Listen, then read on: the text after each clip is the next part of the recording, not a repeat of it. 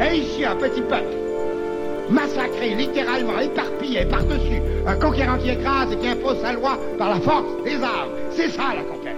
Nous voulons du changement, nous mettons nos sièges en jeu pour avoir du changement. Jamais nous n'accepterons qu'on nous enlève quelque pouvoir que ce soit. Le Québec est aujourd'hui et pour toujours une société distincte, libre et capable d'assumer son destin et son développement. Se posait la question, voulez-vous vous séparer du Canada?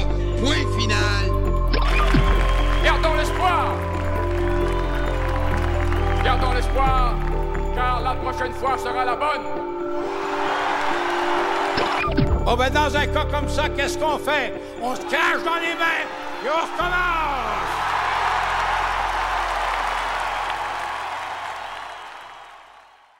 Salut à toi, cher auditeur, ici PL Gilbert. Euh, on est euh, l'épisode du 18 novembre 2022. Aujourd'hui, euh, ben comme à tous les derniers épisodes, on fait le tour de l'actualité politique québécoise de la semaine. Et cette semaine, il s'est passé quelques petites choses. Ça n'a pas été une semaine très occupée au niveau politique. ben d'ailleurs euh, L'Assemblée nationale ne siège pas encore. Euh, euh, ça va reprendre pas la semaine qui s'en vient, l'autre semaine d'après, puis ça va être une courte session parce que les fêtes approchent rapidement. Donc, les élus vont siéger vraiment pas longtemps. Et ben d'ici là, en ce moment, ben il se passe quand même, il se trame des quelques petites choses dans les coulisses politiques et euh, devant les caméras. Et d'ailleurs, euh, à cet effet, euh, on a encore assisté cette semaine à ce triste théâtre du Parti libéral du Québec. En fait, on pourrait appeler ça un roman savon parce que il y a une suite d'événements plus, les plus loufoques les uns que les autres qui se succèdent à un rythme quand même assez infernal. C'était d'un côté, c'était très drôle de voir ça, mais de l'autre côté, euh, quand on se met à la place euh, de ce grand parti politique qu'est le Parti libéral du Québec, parce que bon, même si on l'aime pas, il faut quand même admettre que c'est un grand parti politique qui a connu, qui a fait partie de l'histoire politique du Québec depuis fort longtemps. ben, on se retrouve avec un parti qui est complètement déboussolé, qui s'entre-déchire pour des conneries. la présidence de la troisième opposition. On s'entend que on s'entend que c'est pas euh, c'est pas c'est pas c'est pas une question existentielle euh, pour euh, pour le, peuple québécois, c'est pas c'est pas une question qui nous regarde, c'est une question qui regarde seulement que les députés et ben ça démontre encore une fois que ce parti-là est déconnecté avec les citoyens du Québec, c'est des un jugement de valeur que je, que je m'apprête à émettre ici, mais c'est euh, suite aux observations, on se rend compte que euh, ces députés-là, c'est des, des, des, Ben, en fait, euh, ça l'illustre encore une fois parce qu'il n'y a rien de nouveau, mais c'est des, des, députés qui sont des arrivistes, qui sont là pour leur propre réussite et non celle, et, et, pas pour faire avancer la cause des citoyens du Québec. Ils sont là pour faire avancer leur cause personnelle, leur carrière. Et euh, ben, ça donne un triste spectacle. On a assisté cette semaine à des revirements, des coups de théâtre. Euh, il y a Marie-Claude Nichols euh, qui avait été approchée par le nouveau chef intérimaire, Marc Tanguay. il lui avait offert la troisième présidence euh, de, l'opposition euh, à temps partiel. C'est-à-dire que l'ancienne chef Dominique Anglade avait offert euh, la position à Franz Benjamin. et ce qu'a fait, ce que proposait Marc Tanguay, c'était de scinder ça en deux. deux ans pour Mme Nichols et deux ans pour M. Benjamin. Et ben, on croyait que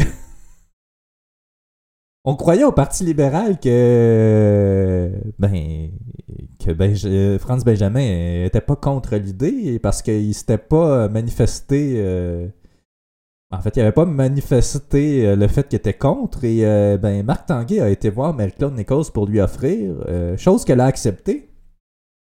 Et là, Et là, ça a créé des frictions à l'intérieur euh, du parti et qui a éclaboussé, euh, qui est sorti dans les médias. Euh, France Benjamin était furieux parce qu'on lui avait on lui avait retiré ce qu'on lui avait promis.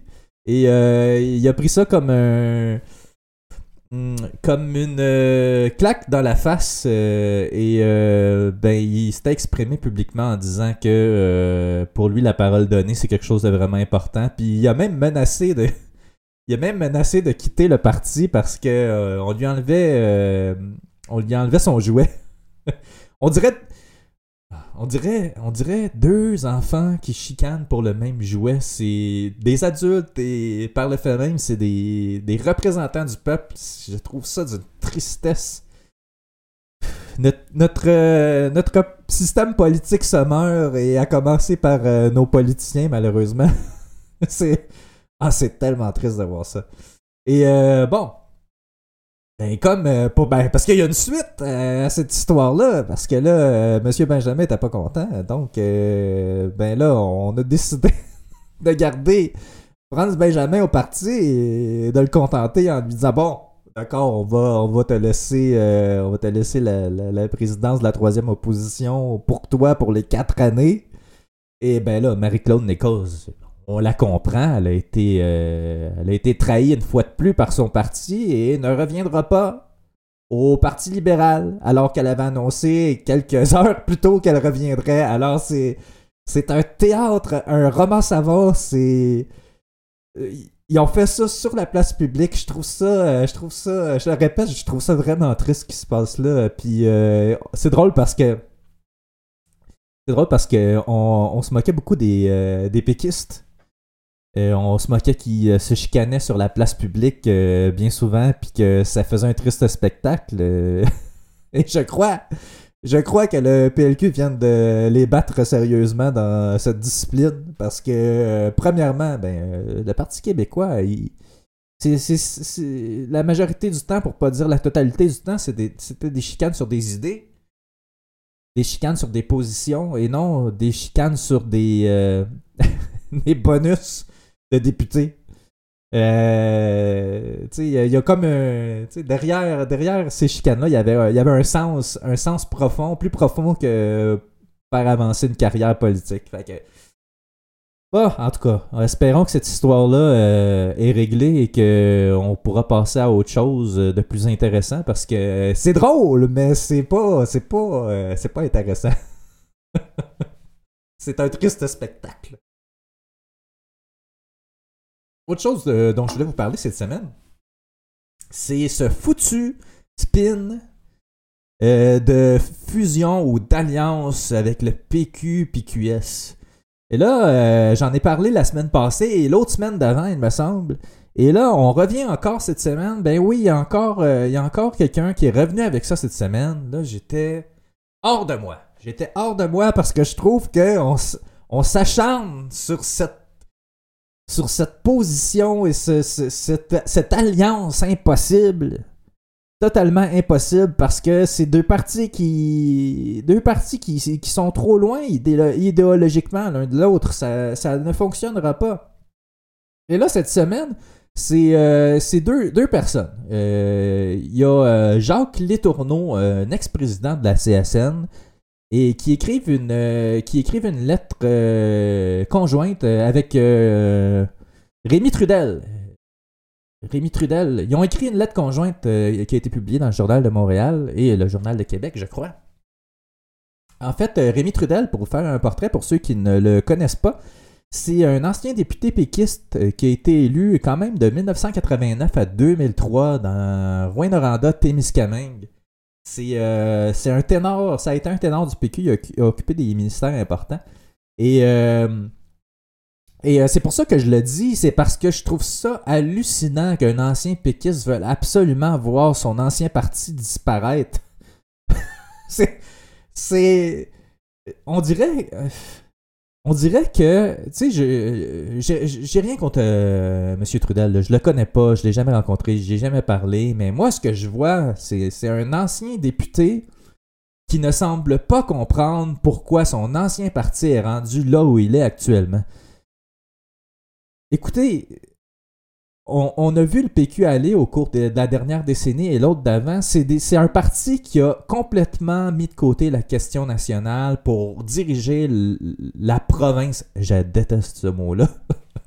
pour gouverner le Québec euh, comme, euh, comme un bon gouvernement au lieu de faire avancer la cause. euh, Puis c'est pas n'importe quelle cause, c'est l'article 1 de leur parti. C'est supposé d'être ça qui les, qui les mène. Et ben, ça a donné ce que ça a donné. Ça a été un parti qui a perdu sa raison d'exister, qui s'est égaré. Et euh, ben là, ben, on se retrouve avec trois députés élus. C'est c'est difficile de rebâtir un parti qui a, qui a abandonné sa cause. On essaie de raviver la flamme. Mais bref, c'est, c'est- je trouve ça euh, hallucinant, ahurissant de voir un ancien député péquiste euh, encore revenir avec ça. Et euh, je vais euh, je, je vais vous en lire un bout parce que on n'a pas la même lecture de la situation. On n'a pas la même lecture de la situation. Ah, j'ai fermé la page, maudite merde. je vais la rouvrir. Je vais la rouvrir parce que il faut absolument que je vous montre ça. Ici, on a, le, on a son texte. Je vais vous lire. euh, je vous la lis pas au complet là parce que ben tu sais c'est pas que c'est très long là, mais euh, c'est plus ou moins pertinent. On va passer tout de suite au, au paragraphe où il commence à parler de l'alliance parlementaire euh, QSPQ. En fait, ce qu'il veut euh, Rémi Trudel, c'est que le Parti québécois et Québec solidaire s'allient sur euh, des enjeux particuliers euh, qui sont chers aux deux partis. En gros, c'est ça. Mais je vais vous lire, je vais vous lire quand même euh, cette partie-là. À court terme, évacuons toute spéculation concernant une fusion du Parti québécois et de Québec solidaire. Bon, au moins, il est un peu lucide. Le passé et la militance de chacun des, des partis excluent toute possibilité à cet égard. Ouais. Les sondages après élection créditent cependant ces deux partis d'un total de 37% d'appui, blablabla. Bon, il parle du pas. En fait, euh, si on passe aux alliances pour les, en- pour les enjeux cruciaux, il parle de la réduction de la pauvreté. C'est pas, c'est, pas quelque chose d'unique à Québec solidaire au Parti québécois. Je crois que pas mal tous les partis à, l'Assemblée nationale sont, sont quand même favorables à la réduction de la pauvreté, et, dans différentes mesures. Mais il reste que, euh, il reste que, je crois que, je crois que toutes les parties peuvent s'entendre quand même sur ce sujet-là. C'est pas, euh, pas propre à, ces deux parties-là. Le développement des régions. Développement des régions. Québec solidaire est présent surtout à Montréal, oui à Sherbrooke, mais surtout à Montréal. Et la CAQ est, est élue partout, partout en région. Et pas tellement à Montréal. S'il y a un parti avec lequel on peut s'allier pour le développement des régions, c'est bien la CAQ. Je veux dire, c'est pas, encore une fois, particulier au, PQ et à QS. L'avenir de la nation francophone. L'avenir de la nation francophone. Québec solidaire, là, ont voté pour la loi 96, mais ils, ils trouvaient qu'il y avait certaines choses qui allaient trop loin. Ils étaient contre. euh, je, vous l'ai montré la semaine passée sur mon tableau. Ils étaient contre euh, la loi euh, d'appliquer la loi 101 au cégep. Puis c'est une mesure vraiment importante. C'est une mesure que des spécialistes euh, approuvaient parce que ça, évitait qu'il y ait, qu'il y ait un, exode des, nouveaux arrivants qui décident de, de- d'aller s'éduquer en anglais et ensuite qu'ils fassent leur vie en anglais, c'est vraiment une mesure très importante. Et bon, Québec solidaire était contre ça. Je, je comprends pas comment le PQ et Québec solidaire peuvent s'allier là-dessus. Euh, autre point, le logement et l'accès à la propriété euh, et le droit à un toit. Tu dire, tout le monde est pour ça. Le transport collectif et la réduction de gaz à effet de serre. Bon, ok, peut-être, peut-être là-dessus. Mais encore là, Québec solidaire, euh, Québec solidaire est quand même. ben, je salue leur effort, là. Autres, si c'était eux autres, tout le monde serait en autobus puis il n'y aurait plus d'auto, là. Tu sais, euh, mais je pense pas que le Parti québécois veut aller là non plus. L'immigration et l'intégration. No way! Il n'y a, aucune entente possible là-dessus. L'immigration et l'intégration, euh, c'est euh, le Parti québécois veut réduire l'immigration et Québec solidaire veut l'augmenter à euh, 80 000 ou plus immigrants par année. Je veux dire, il n'y a, aucun moyen de s'entendre là-dessus. Le financement et l'accès aux soins de santé, tout le monde est pour ça. Le système d'éducation revu et revisité 55 ans après le rapport parent, tout le monde est, tout le monde est pour ça. La lutte au changement climatique, bon, la CAQ, la CAQ, la CAQ est un peu hors jeu là-dessus. Peut-être que oui, peut-être qu'ils peuvent s'entendre là-dessus, mais je veux dire, j'imagine que le Parti libéral du Québec aussi est d'accord avec ça. Il y avait Dominique Anglade qui poussait son, euh, son hydrogène vert là, pendant la campagne électorale. J'imagine que le parti est encore euh, pour ça. C'est- quand même, c'est quand même euh, quelque chose d'intéressant. Le rôle du Québec à l'international, je veux dire, oui, le Parti québécois est pour ça. Québec solidaire, je ne pense pas. Québec solidaire est un peu contre le nationalisme. Alors, je vois mal, je vois mal comment Québec solidaire serait, serait pour avoir une meilleure représentation à l'international. Je vois pas, je vois pas. La réforme du mode de scrutin, ben là, c'est sûr que Québec solidaire et le Parti québécois euh, sont pour ça, euh, pour le moment, jusqu'à temps qu'ils soient élus, comme la CAQ l'était. Mais bon, vous voyez, je, je crois que je crois que euh, Rémi Trudel fait fausse route là-dessus. Vraiment beaucoup. Puis je, pense qu'on devrait arrêter de spinner ça encore. Là. Ça devient ridicule. On va, laissons les choses aller. Puis laissons-les euh, s'entendre euh, quand il y aura l'occasion de s'entendre sur certains enjeux. Mais là, de là à créer une coalition qui marchera pas, pour moi, c'est. c'est ça relève du fantasme. C'est c'est pas, c'est pas quelque chose de viable. Surtout, surtout que. Surtout que Québec solidaire a tendance à planter des couteaux dans le dos du Parti québécois. Là. je, je, je crois pas que c'est une bonne idée.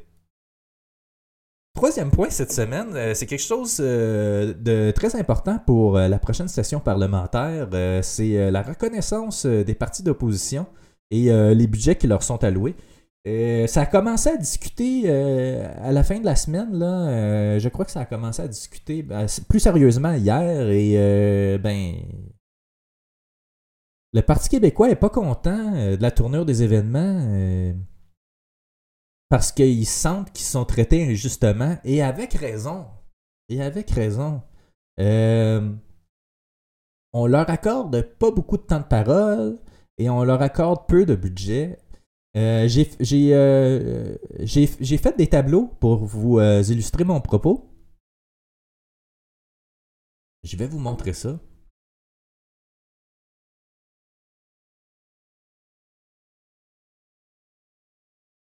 Le budget accordé à la représentation des partis d'opposition. Quand on regarde ici le, le- le tableau à gauche, euh, la proportion du vote des partis d'opposition à l'Assemblée nationale. Bon, ça c'est en pourcentage, c'est le suffrage universel. Euh, en termes de suffrage universel, les partis, les trois partis d'opposition, ils sont pratiquement arrivés à peu près au même score. On parle de 32 à 34% euh, des voix, c'est quand même pas mal égal. Ensuite, la proportion de la représentation des partis d'opposition à l'Assemblée nationale en termes de sièges, eh bien là, c'est là que ça se gâte. Euh, comme euh, le PLQ a des euh, comtés euh, château fort euh, dans l'ouest de Montréal, ben, il se retrouve avec beaucoup plus de sièges qu'il devrait en avoir au fond. Mais ça, je vous apprends rien. là. C'est la distorsion de notre système politique. On en a parlé amplement au moment des élections il y a quelques semaines. Puis ben, QS se retrouve avec ben quand même proportion de sièges représentative sensiblement de ce qu'ils ont eu en termes de, pourcentage de vote. Et le PQ, malheureusement, ben là, c'est la déconfiture. Il se retrouve seulement qu'avec 8,8% des sièges. Euh, et le budget de fonctionnement, euh, ça en fait, c'est la, proposition qui est en train d'être discutée avec euh, la CAQ et le Parti libéral du Québec, puis tous les partis d'opposition. Et ça, c'est ce qui serait accordé, c'est le pourcentage euh, de budget net accordé à chaque parti d'opposition. Et on voit, on voit ici que euh, le Parti libéral du Québec obtient, en termes de budget, obtient beaucoup plus. Ben, beaucoup plus. parle de quelque chose de l'ordre de 5-6%. là. Mais c'est quand même, en termes de milliers de dollars, c'est quand même beaucoup d'argent. On, voit que le Parti euh, libéral du Québec euh, rafle euh, beaucoup trop d'argent euh, à comparer à ce que les deux autres partis d'opposition devraient, devraient recevoir. Je parle en termes de pourcentage. C'est sûr qu'en termes de sièges, quand on regarde, bon. Même là, c'est. en tout cas, je trouve que. je- personnellement, je trouve que c'est pas, ça, ça correspond pas tout à fait à ce qui devrait être accordé. Euh, Il y a un deuxième tableau ici que j'ai fait. euh, euh, concernant le, temps de parole accordé aux partis d'opposition. Par cycle de 100 questions en fonction de leur représentation. Je veux dire, juste une petite parenthèse, je me suis inspiré de, de ce qu'a fait, les tableaux qu'a fait le député de Matane Matapédia. Je, je- je- je- lui ai volé quelques, euh, quelques petits numéros, mais en fait, c'est des chiffres euh, qui existent déjà. mais je me suis inspiré de ce qu'il a fait. Euh, ouais, mais euh, si on revient au tableau, questions accordées à chaque parti d'opposition par cycle de 100 questions, ben on voit ici le, Parti québécois a seulement que 5, 5 questions par cycle de 100 questions. C'est très, très peu. Alors que si on regarde à comparer la proportion de représentation de- des partis à l'Assemblée nationale en termes de sièges, euh, ben écoutez, euh, il devrait avoir plus, quelque chose qui se rapproche plus de 9 ou 10 questions. Ce serait le double du nombre de questions. Là. C'est, c'est, euh, c'est un peu injuste. c'est un peu injuste et je trouve que c'est cheap shot de la part, de la part du PLQ. Eh Ben, en fait, moi, je sais pas ce qui se trame derrière les portes, mais je suppose que c'est le, le, le PLQ qui veut pas de- donner trop de l'Est au Parti québécois. Par vengeance, j'imagine. là. Ben, j'extrapole. Je, ne sais pas du tout. J'invente des choses là, sur ce sujet-là. Euh, mais vous voyez ici, le, si vous comparez les deux tableaux, là, euh, il y a encore une, distorsion ici. Le Québec solidaire euh, se retrouve avec euh, 30, euh, 25%, euh, 25 questions sur 100. 25, ouais, c'est ça. 25% des questions, alors que euh, sa, proportion, euh, sa proportion devrait être autour de 32 questions, 32% des, des questions. Le, le PLQ ici rafle beaucoup trop euh, de temps de parole par rapport au pourcentage qu'il représente. Ça, ça reste quelque chose qui devrait être négocié par les partis d'opposition. Mais c'est- un peu, euh, un peu euh, injuste. C'est un peu injuste. Le Parti libéral tire beaucoup trop de, de jus de leur côté. Puis ici, ben, on le voit en termes d'argent. Le, le- le Parti libéral obtient 4 417 230. Obtiendrait, je veux dire, parce qu'il n'y a rien de réglé encore. Le Parti euh, de Québec solidaire, euh, 1 million 9, presque 2 millions. Puis, euh, ben, le, Parti québécois obtiendrait seulement qu'un demi-million, ou ben, presque. Euh, ben, si on compare, ça, tu sais, c'est. Le PQ a 8%, là, on, on, l'a- on l'a montré, c'est 8, quasiment 9% là, en termes de pourcentage, là, puis devrait, il devrait avoir plus d'argent, là, c'est, pas... euh,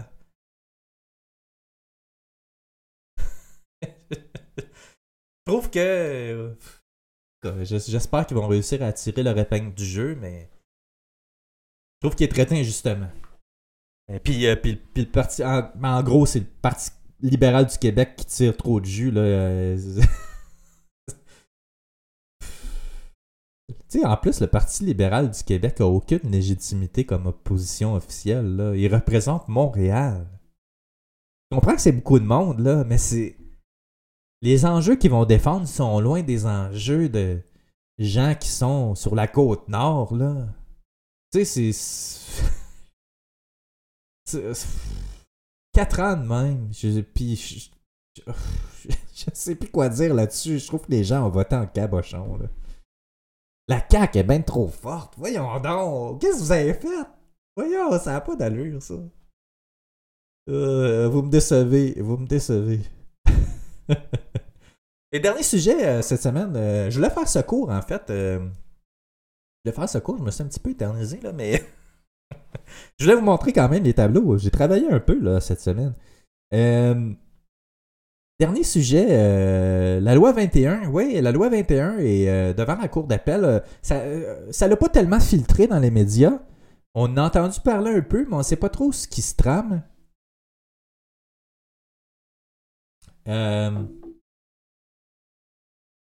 En gros, en gros la, la loi 21 est allée en cours d'appel parce que, de un, il y a. euh, c'est- je me rappelle pas c'est trop, trop comment il s'appelle, mais il y, a, un- il y a un organisme qui jugeait que.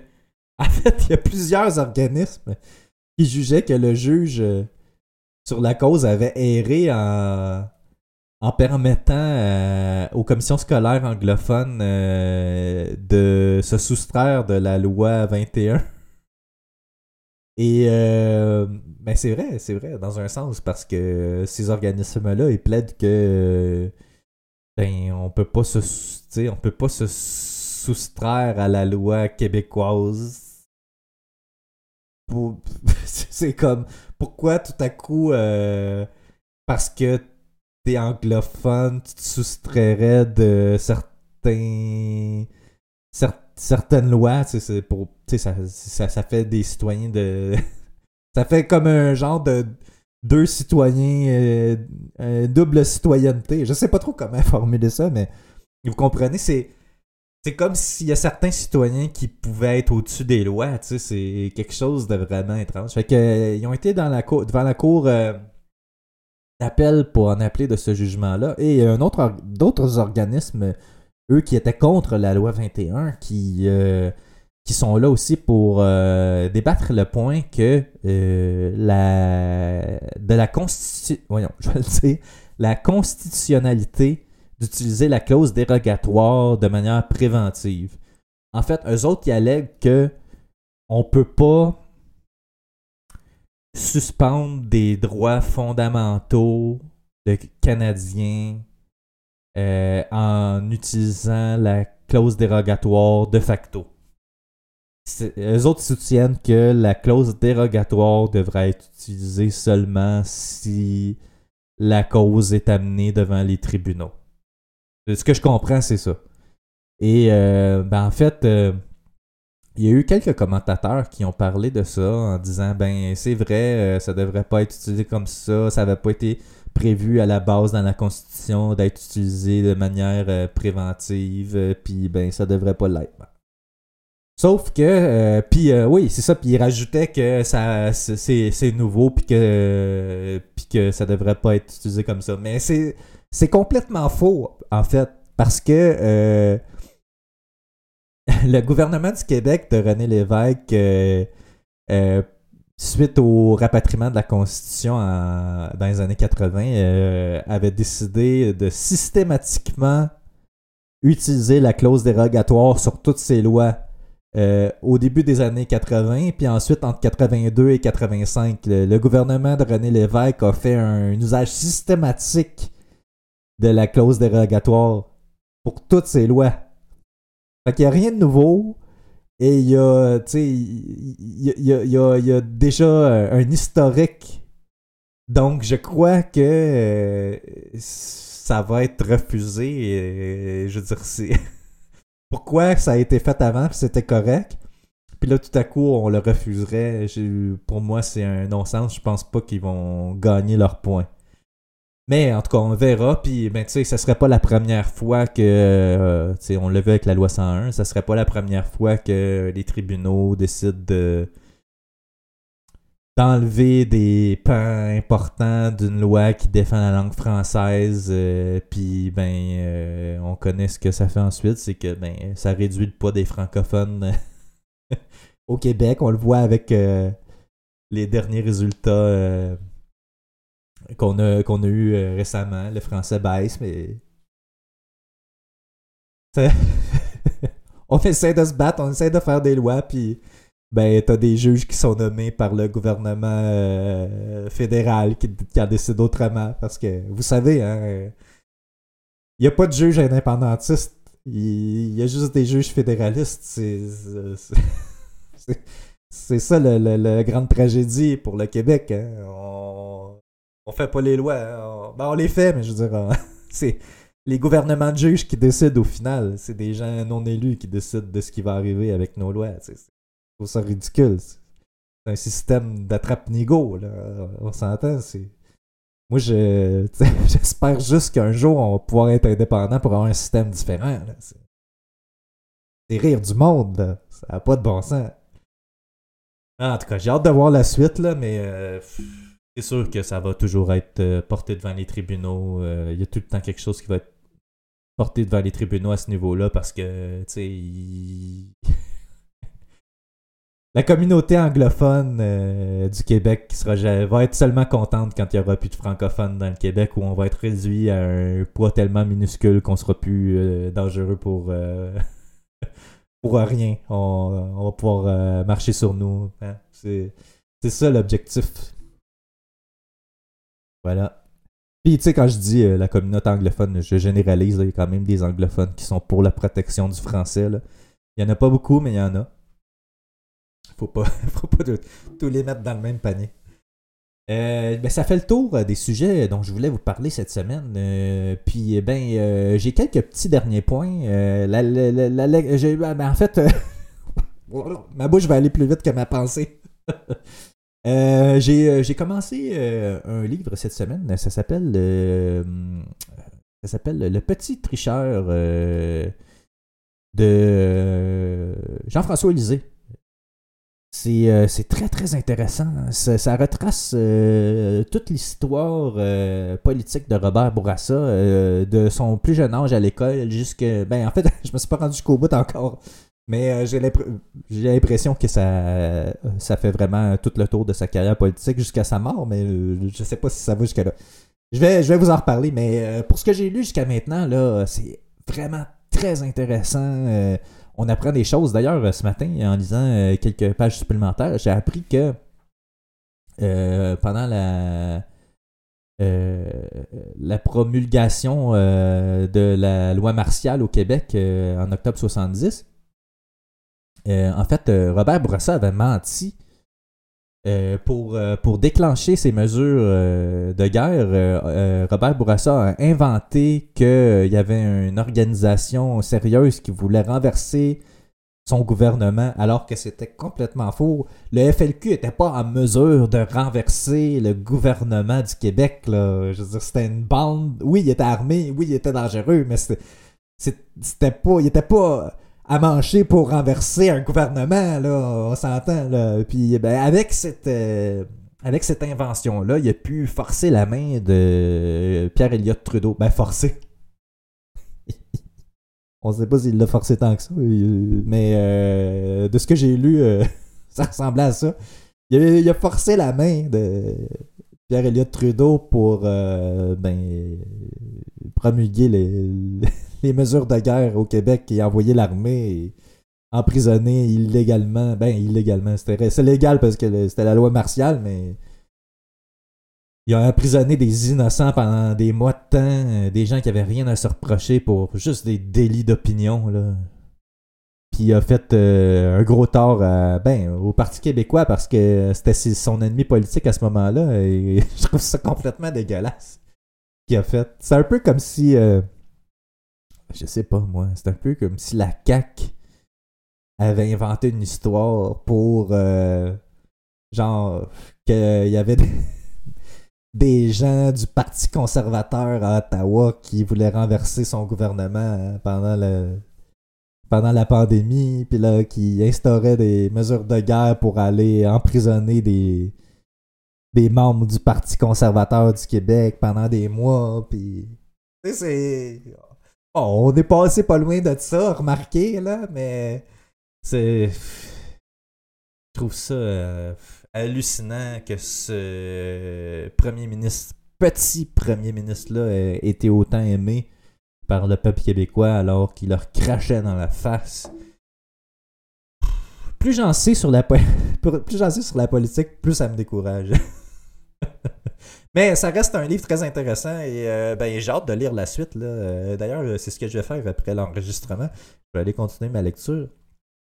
Euh, dans deux semaines, J'ai un dossier spécial qui s'en vient avec un invité euh, que j'apprécie beaucoup. Euh, un dossier spécial sur un organisme nébuleux qui euh, vit euh, grâce à des fonds publics du fédéral.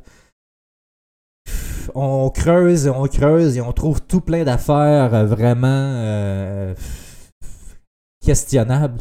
On pourrait dire ça comme ça. Euh, on va vous présenter, ce dossier spécial-là dans deux semaines. Attachez votre. Euh, et aussi, ben, je réitère mon invitation concernant la musique. J'ai, pas eu le temps de faire de démarches. Je devais envoyer un courriel à quelqu'un. J'ai manqué de temps cette semaine. là. Ben, en fait, j'ai pas pris le temps pour ça parce que je l'ai pris pour autre chose. Mais c'est une question de choix, la vie, hein, vous direz. euh. Ben, c'est ça. Mais je réitère mon invitation. Si vous avez un groupe de punk rock ou si vous représentez un groupe de punk rock ou de hip-hop et que vous voulez que je diffuse vos tunes, ça va me faire un grand plaisir. Vous avez juste à m'accorder euh, les droits pour les diffuser. J'ai pas de budget, malheureusement, mais je peux quand même vous aider à vous faire connaître. Puis tu sais, je fais ça juste parce que je trouve ça important de faire connaître la culture québécoise, mais tu pas nécessairement la, musique qui passe aux radios commerciales parce que c'est pas à mon goût, là. Euh, Je trouve qu'il y a tellement d'autres meilleures bandes qui méritent d'être connues. Puis c'est ça que je veux faire. Je je veux, je veux, euh, je- je veux juste diffuser pour les faire connaître. Et si, ben, ça vous dit, si vous voulez euh, que je vous encourage, si vous voulez faire un échange de bons procédés, ben, écrivez-moi à pl.chosecurieuse.com, euh, puis euh, ça va me faire plaisir de vous diffuser. Euh, dernier point.